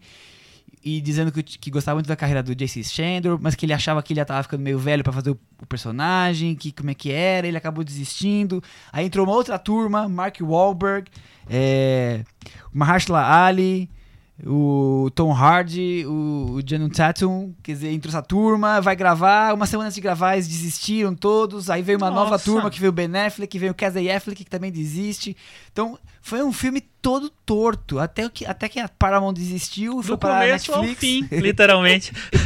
Eu acho que isso diz muito sobre, sobre o, o filme. Quer dizer, o J.D. Chandler pegou a coisa já meio perdida e foi tentando fazer um filme acontecer que foi completamente. A história dele eu acho curiosa. Completamente perdida até que finalmente finalizou com a, com a Netflix. Interessante. É quase um outro lado do vento. então. É, é, por aí.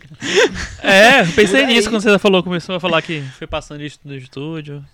Então, eu, eu vejo semelhanças sim com os outros projetos do Jason Chandler. Eu consigo ver por que ele se atraiu pelo roteiro. Tem muito a ver com esse universo masculino, né? Homens se- que se unem para um propósito e tudo mais. E talvez outra coisa que tenha atraído o Jason Chandler é o fato de que é um roteiro que parece que vai levar o espectador para um lugar que parece um típico filme de ação, estilo Mercenários, né? O grupo de homens na floresta tentando é, recuperar um dinheiro de um traficante numa casa, é essa a trama principal. né? Mas Ah, a partir de sinopse ainda. é, na você vai falar da sinopse. Então. Mas a partir de um, momen- de um certo momento o filme vira outra coisa e vira outra coisa com um propósito, uma mensagem que vai muito além de ser simplesmente um filme de, de roubo. Tem Até o final desse episódio, a Cris vai dizer qual é a mensagem. a mensagem muito bem resumida num ditado que a Cris vai trazer pra gente daqui a pouco. Daqui a pouco, É, daqui nós, a pouco, nós- gente. nós temos vários clickbaits hoje, né? Exatamente, Temos. segurem. Vamos pra sinopse então. Cinco ex-soldados americanos num plano perigoso roubar milhões de dólares de um grande traficante sul-americano e fugir de helicóptero cruzando os Andes. Nossa, sua voz tá falhando mesmo, Michel. Até, até o fim vai acabar. Cinco soldados. Não deu, deixou nem eu falar o nome das Eu pessoas, achei decorei melhor não, tanto. porque tem uns aqui que, que- Quem é Pedro Pascal? Eu não Pedro conheço. Pascal. Oh, Sei quem é. Ele Como fez assim? Narcos. Então- Não, quem Pedro Pascal fez Game of Thrones. Então, pra mim, as duas Entendeu? coisas que não, não existem no meu universo. Os, os cinco Puxa são Ben vida, Affleck, Oscar Isaac, Charlie Hunnam, eh, Garrett Hedlund e Pedro Pascal. Grande elenco, então. Grande elenco. Engraçado que vários Lembrando que astros. Oscar Isaac fez com ele o ano mais violento. Fez é o o ano mais protagonista. Vários astros se interessaram por esse filme, né? Curioso. Você falou aí uma galeria, Galeria. quase Hollywood inteiro. Só faltaram os irmãos Hemsworth aí que não entraram nessa, né? Mas quase todo mundo quis fazer esse filme de machos de respeito, E o né? roteiro foi mudando e o Chase Chandler que fez o, o Mark Bowl voltar.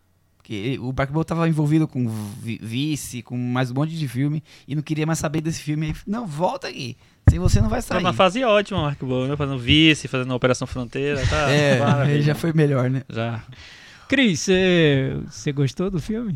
Olha, eu não consegui assistir 15 minutos. Você eu perdeu então a melhor parte. E aí me falaram assim, não, você tem que ver, porque vai ter todo mundo aí, não sei o quê, Pedro Pascal, Charlie Hunnam, né? Putz, não, não Ela rolou, co- assim. começou Não, interessada. não cheguei ao Ben Affleck, assim. Quando- antes do Ben Affleck aparecer, eu já tava entregando...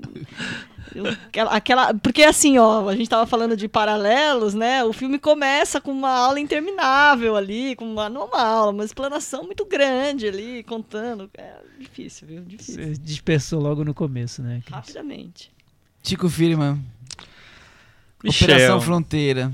filme de macho chato sobre macho chato pra macho chato.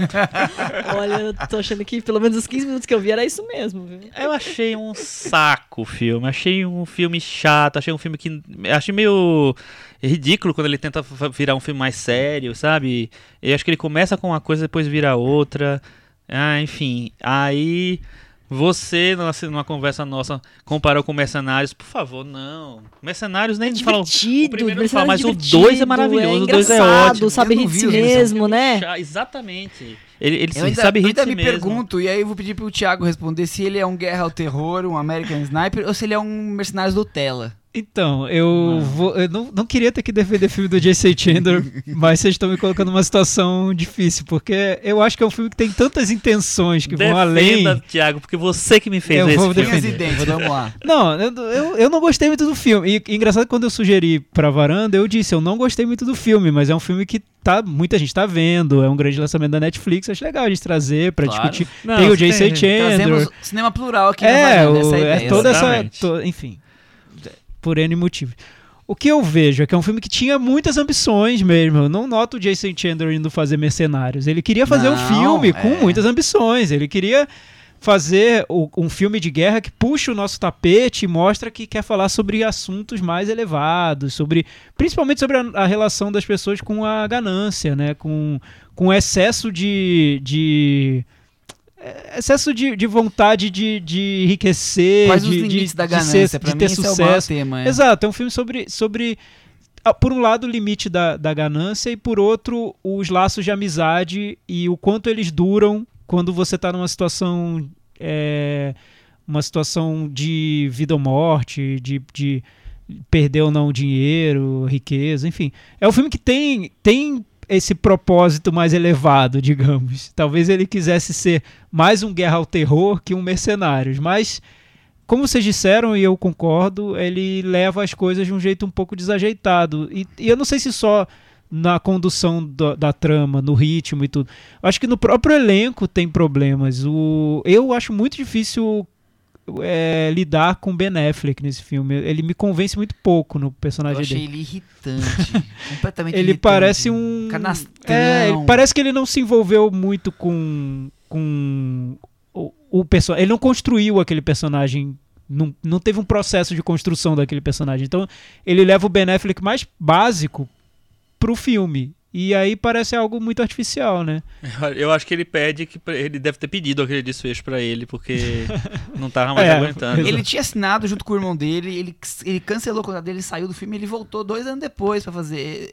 Não sei o que aconteceu Mas ali. é que porque ele- é um filme que eu acho que ele lida muito com a- essa crise que dizem que é a crise do macho, né? A crise da masculinidade. Então, ele abre com personagens muito estereotipados, que são Clichê do clichê, clichê né? do- dos militares, dos né? mercenários ex-militares poderosos, invencíveis, e aos poucos o filme vai quebrando esses personagens até colocá-los numa situação de fragilidade absoluta e traz para uma questão, talvez, assuntos que estejam é, em voga para esse espectador macho em crise, né? Digamos que ele exista. Então é um filme diferente nesse ponto. Eu acho que ele não realiza bem É, tudo isso, Eu, mas eu é acho que ele diferente. tem uma ideia. Eu vou esquecer o nome do filme, vocês vão me lembrar agora. Como é que é o nome do filme do Richard Linklater? A melhor escolha. A melhor escolha. Eu acho que Exatamente. ele tem uma vontade de ser a melhor escolha, mas ele fica só na vontade. Ele passa muito longe da melhor escolha. E nesses pontos, essa questão do limite da ganância, essa questão dessa da irmandade, é, da, da lealdade masculina, digamos assim. E também dessa coisa de querer colocar a questão dos militares americanos. Olha só, eles lutam pelo país e depois estão ali quase mendigando, O que é que sobra, né? O que, que sobra para aquele. Então eles querem, ele- o filme quer tratar esses temas todos, mas o filme não consegue. É, porque você tem que ver que o Mark Bowl, ele, ele é jornalista, então ele tenta dar para todos os filmes dele uma carga realista de propósito, né? Como se tivesse um lado document, quase documental. Então ele faz o filme não só para contar, para criar uma narrativa envolvente, divertida. Ele tem um- uma intenção jornalística ali numa certa camada do filme. Nesse é, é dos filmes do Mark Bowl, para mim é o que menos tem, porque é um filme de aventura. Eu não, não consegui ver nada disso. Mas se você começa a analisar essa relação do, do retrato dos militares e também de como se atua nos países da América do Sul, você consegue ver o Mark Bowl ali dentro do filme.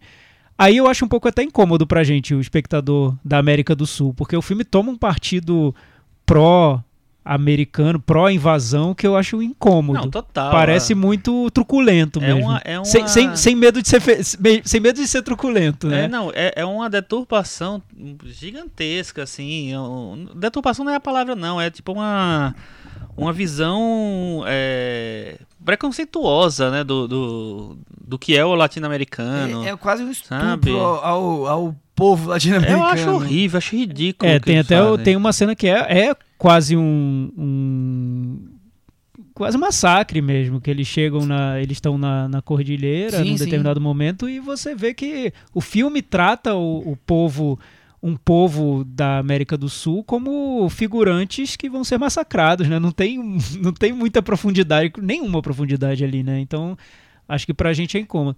Mas eu não, não acho que É esse isso, seja o principal objetivo. profundidade no- nos- quando ele quer tratar dos temas. É. É, eu fico pensando, eu fico pensando ok, eu nunca revi o normal. Guerra ao Terror. Eu fico pensando se o Guerra ao Terror também não faz a mesma coisa com, com o árabe, sabe? Eu acho que, eu acho que é bem capaz de fazer. Porque a gente fica muito focado no, No, no na personagem que ali tem, ali tem né? uma, uma reação, uma relação legal que ela, que ele consegue estabelecer entre os personagens. É, e a gente, sei lá, esquece, até porque talvez não se sinta muito, muito atingido pela maneira, é, sei lá, preconceituosa mesmo, racista, talvez, de, de enxergar aquele, o povo ali, entendeu? Eu acho que o filme da também da Catherine Bigelow. Acho que o Mark Bowl participa também, que é o filme sobre o Osama Bin Laden. Tem Também um participa. retrato que eu acho bem problemático ali do estrangeiro. Eles não, eles não têm essa sensibilidade, né? Eles fazem filmes para pro americanos, público né? deles, pro é. público deles, enfim, tudo bem. Aí, aí entra nesse ponto que o, que o Michel levantou. Eu acho que o filme, quando vai passar a mensagem, quando ele chega na mensagem, aí ele é. Ele beira o didatismo. E aí, aí eu acho que ele poderia ser- ter sido um pouco mais profundo, um pouco menos. Menos preto no branco. Ele sabe? uma entrevista, uma entrevista não, uma, uma crítica naquele site público.pt do Portugal. Jo- Jorge Mourinha, que pra mim resume banalidade genérica e derivativa. pra mim esse é o resumo do filme.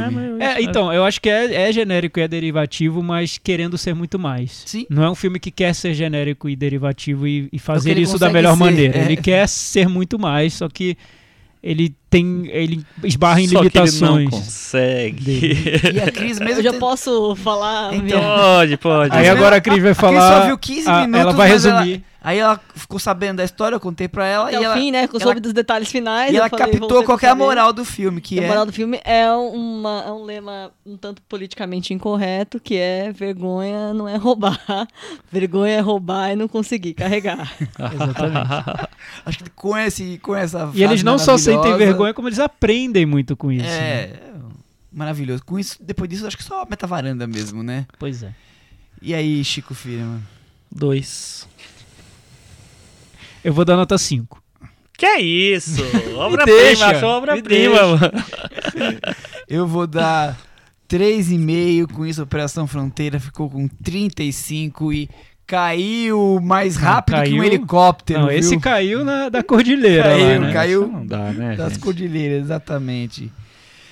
Partimos então para o nosso momento puxadinho da varanda. Cris Lume.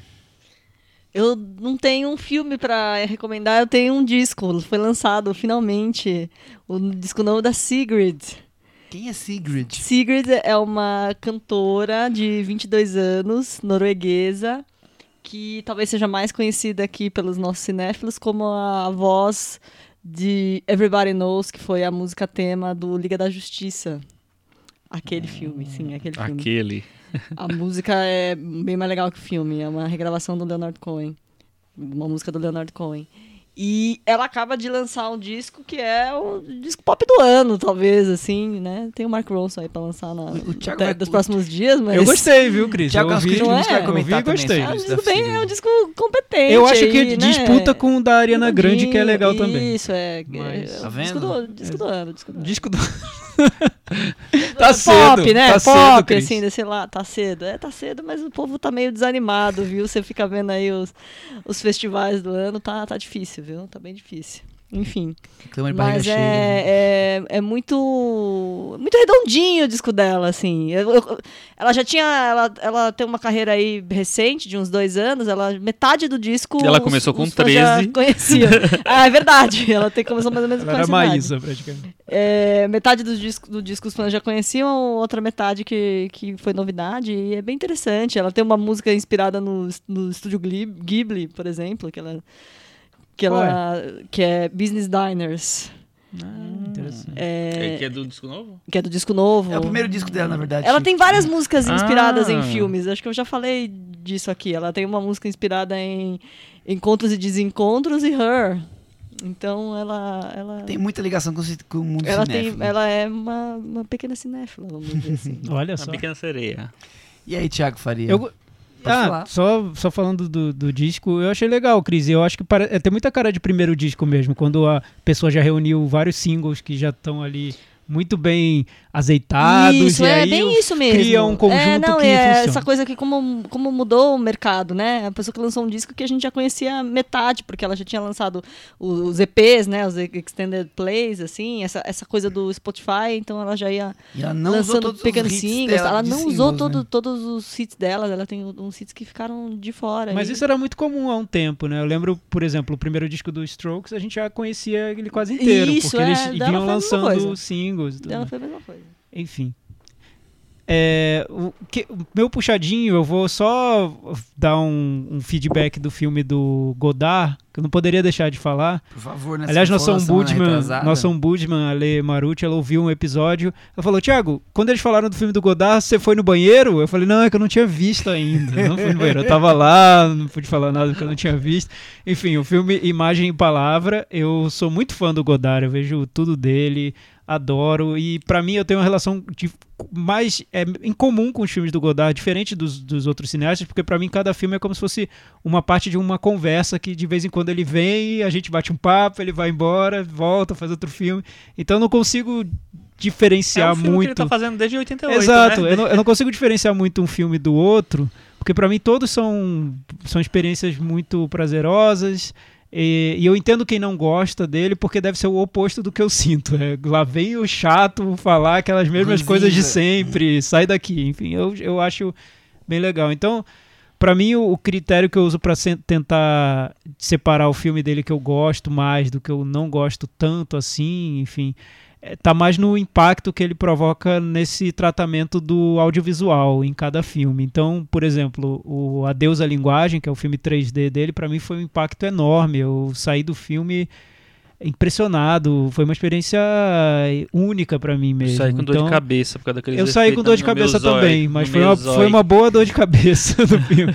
O, o, o outro filme que eu vi dele que pra mim foi chocante foi o Elogio ao, ao Amor, que ele trabalhou com digital. Esse é então ele, ele, ele trabalhava as imagens, dava um tom meio psicodélico para as imagens e tudo mais. Esse novo, Imagem e Palavra, eu não vi nada que tivesse me chocado dessa maneira. Foi um filme mais que que ele já ele trabalha com uma linguagem audiovisual que já aparece em outros filmes anteriores dele. Essa, essa coisa da imagem torná-la mais quase psicodélica tem nesse filme, mas já tinha em outros filmes. Essa, ele, ele usa um discurso sobre, sobre o cinema, jogando com referências de filmes antigos. Ele já tinha feito também. Então eu, eu gosto muito do discurso, como sempre, me envolve muito, mas para mim, comparando com filmes como Adeus à Linguagem e o Elogio ao Amor, o filme Socialismo, ele fica um pouco numa escala abaixo do que eu considero para mim um, um grande filme do Godard, mas tem que ver, é, é super interessante como ele fala sobre a dificuldade de se tratar de temas que estão em alta hoje, como a questão do mundo, mundo árabe. Ele termina o filme se enrolando nas próprias palavras. É, o final eu acho super interessante. Então vale ver, só não provocou em mim esse impacto todo. Tiago, você é um grande filme, é um grande fã do Godard. Qual é o melhor filme do Godard pra você? É O Demônio das 11 Horas, porque é um dos meus filmes favoritos mesmo, top 5. Uhum. É, o meu filme preferido é o Um Corpo que Cai, do Hitchcock, e esse seria o segundo. Um É um dia filme nós que eu vamos fazer um especial Godard aqui, né? Com certeza. Ah, a gente tinha que fazer, né? Um dia, quem sabe. Um, um- um desconstruído, né? Totalmente desconstruído, tem que ser. É. que, que mais, Thiago? E rapidamente o outro filme que eu vi foi um filme chamado Girl, que é um filme belga, né? É belga, Michel? Belga, Lucas Donte. Foi indicado estreia, ao Globo de Ouro. Tava cotado para Oscar de filme estrangeiro, só que nem apareceu. Ganhou Câmera d'Or e melhor Hum. ator em Cannes. Isso, ganhou o prêmio que se dá pro melhor primeiro filme. Primeiro, primeiro filme, Câmera Melhor d'Or. Melhor ator? É.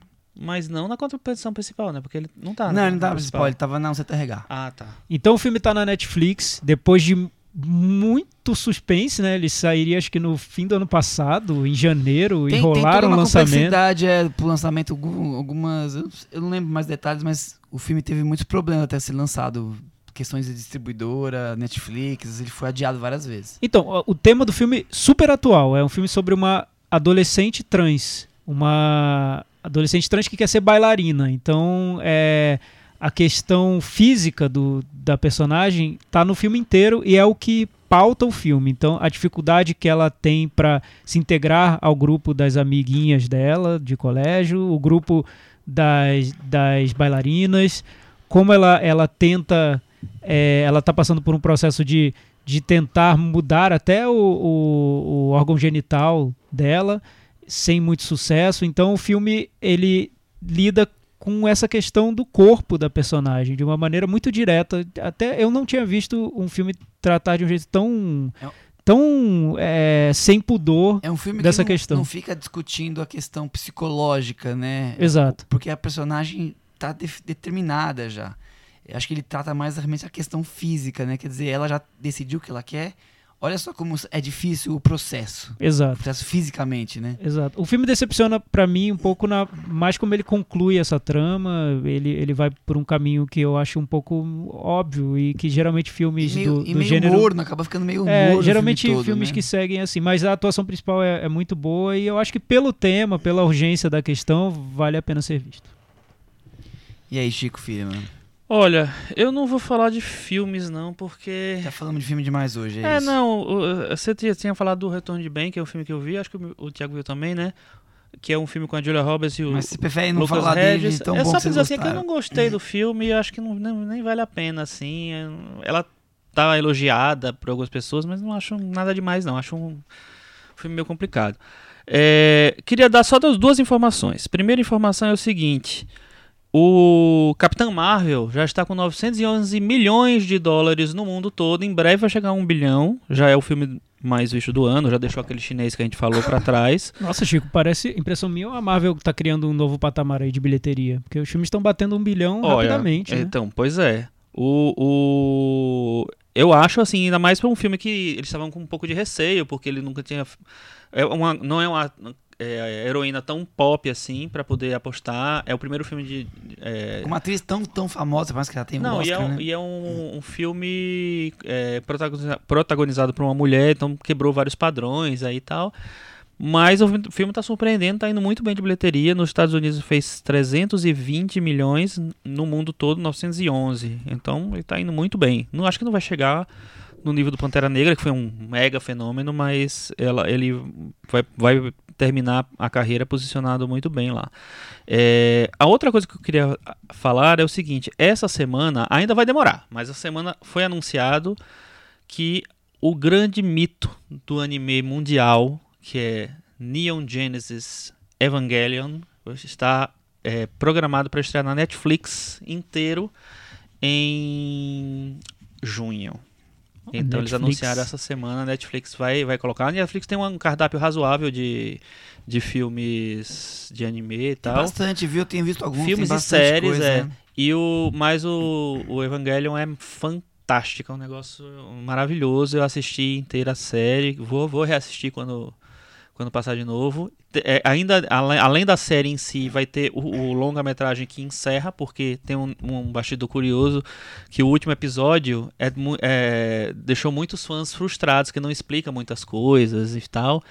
E aí o cara fez, depois de um ano, eu acho, ele fez um, um, um longa-metragem de animação que meio que coloca o totalmente psicodélico, mas que coloca daqui dá um fim mais digno pra série. Então é fantástico e vai estar disponível também.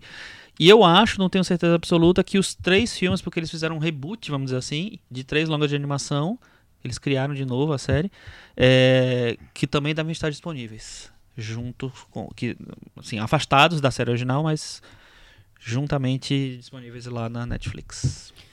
Eu vou só comentar que que fase tá a carreira do Ricardo Darim, viu, que gente? fase, né, Michel? Que fase, Essa viu? voz, mano? Me Eu- conta, Michel. Eu vi o filme que estreou, romance, comédia romântica, sei lá, algo parecido com isso. Um amor inesperado, Ricardo Darim buscando um, um, um novo amor depois do divórcio no Tinder. É bem atual, né? É bem atual. Não sei se o Ricardo Darim Mas é- buscaria. É meio qualquer nota, viu? Eu fiquei até analisando que o cinema popular argentino não tá. Já teve fases melhores e aí a carreira do Ricardo Darín acaba ficando meio complexa nessa, nessa análise, porque não faz, faz um tempinho que o Ricardo Darín não faz um, um bom filme e eu acho que a culpa não é dele, mas esse. O nosso varandeiro Zodíaco vai ouvir, vai me xingar, mas esse aí é dose, viu? É um filme que não. Mas acho que ele não gostou desse, não. Ah, gostou. Gostou? Gostou? Mas por que, que é ruim, Michel? O que, que acontece? Não tem nada, é um clichêzão. do- O casal se separa, cada um vai viver sua vida e fica essa coisinha medorrenta de ficar fazendo encontrinhos via Tinder para encontrar um novo amor com pessoas Ah, tem essa, estranhas. essa coisa, estão vendendo por esse negócio do, do Ah, Ricardo Darim no é. Tinder, Eles se né? separam e cada um vai usar ativo Tinder pra conseguir novos Ex- parceiros. exa- mais ou menos isso. E até que tem o amor inesperado Hum, na vida dessas pessoas. deve ser. Talvez. Não, não, não, É verdade. não vou dar O spoiler de algo não, que eu não vi. dar spoiler, não O vamos dar Ailton spoiler. deu quatro estrelas. É, eu sei. E vamos para aquele momento agora Cantinho do ouvinte. com o Thiago Faria. Cantinho do ouvinte. Cantinho do ouvinte, vocês sabem como funciona. Deixem comentários no cinemanavaranda.com.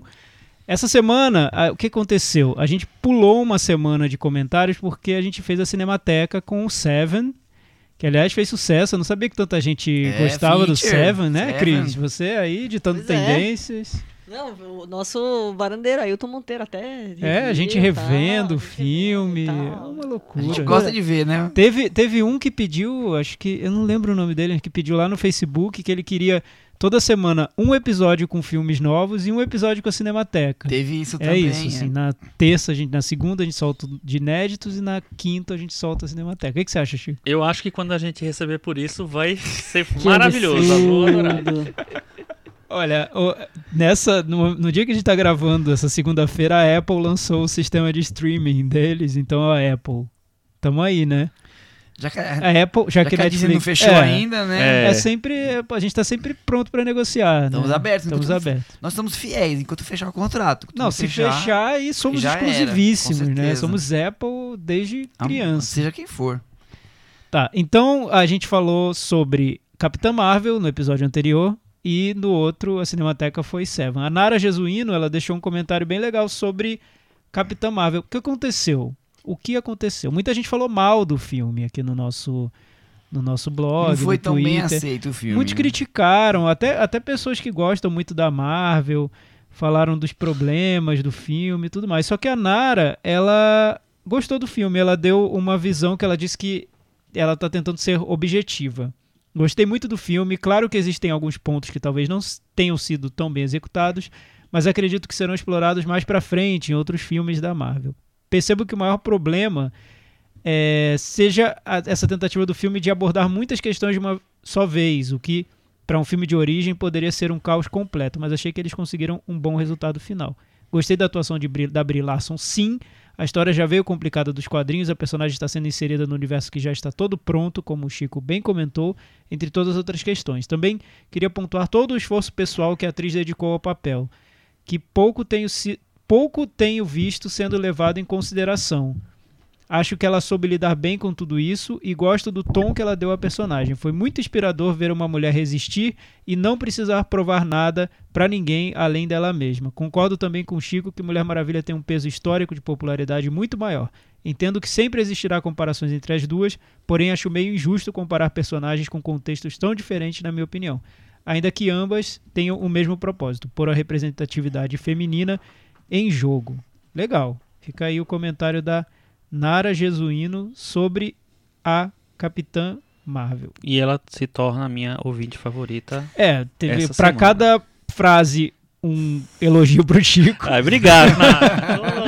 Eu tô- não tô que me é bem, cabendo que é em bem mim. normal aqui no nosso, na nossa, no nosso blog. Não é a não, para a Júlia Costa, comentando sobre Seven, diz seguinte: Olá, queridos, vocês imediatamente devem rever Clube da Luta. É um dos melhores filmes da carreira do David Fincher, com interpretações excepcionais de Edward Norton e do Brad Pitt.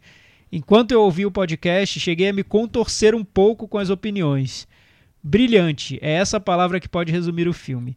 Diferente do que muitos pensam, o filme não trata somente de luta, sangue e violência, vai muito além, mostra a vida em seu ângulo crítico e banal. Um filme que deveria ser assistido inúmeras vezes. Então, varandeiros, bora rever?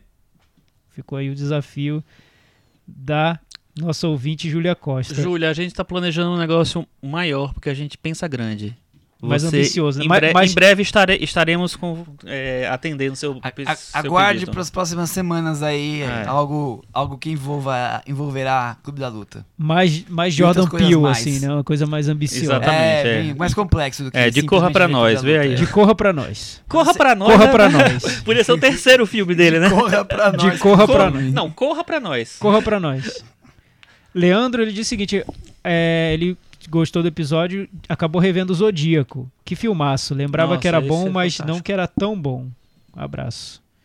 Eu Legal. que o Zodíaco foi top 5 do ano no- na Liga dos Blogs Cinematográficos. Famosa Ele Liga chegou, dos ele chegou a disputar ali o prêmio principal. Sim, de filme, diretor, teve várias indicações.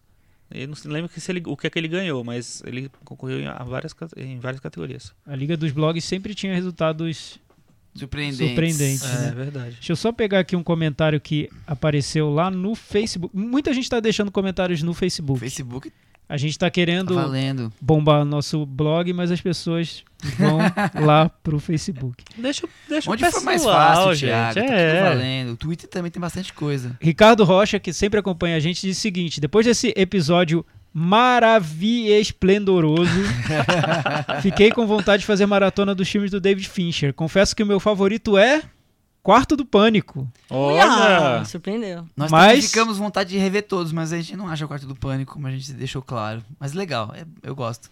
mas por questões afetivas. Vi o filme quando era criança, primeira vez junto com a minha tia. Na verdade, ela alugou o filme e eu fiquei impressionado como ele conseguiu transformar um simples suspense em algo angustiante, cheio de trucagens na direção.